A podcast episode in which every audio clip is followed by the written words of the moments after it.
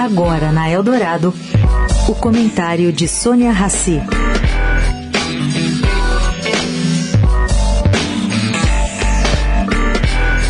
Gente, o negócio tá confuso.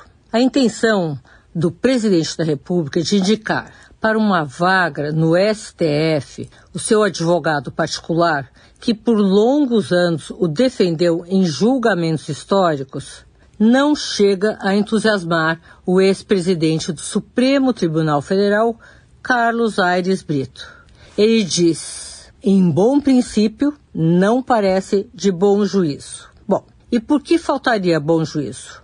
Segundo Aires Brito, porque dá a entender que é pagamento de uma dívida pessoal, como que obedecendo a um impulso de gratidão. E isso fere o princípio da impessoalidade. Gente, serão só duas vagas este ano.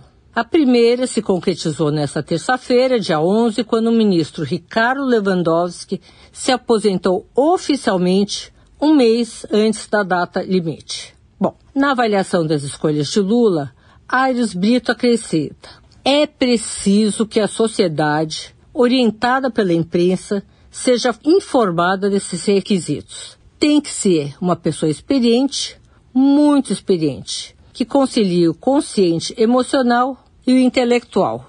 E ao que tudo indica, não parece ser o caso do advogado paulista Cristiano Zanin, advogado de Lula.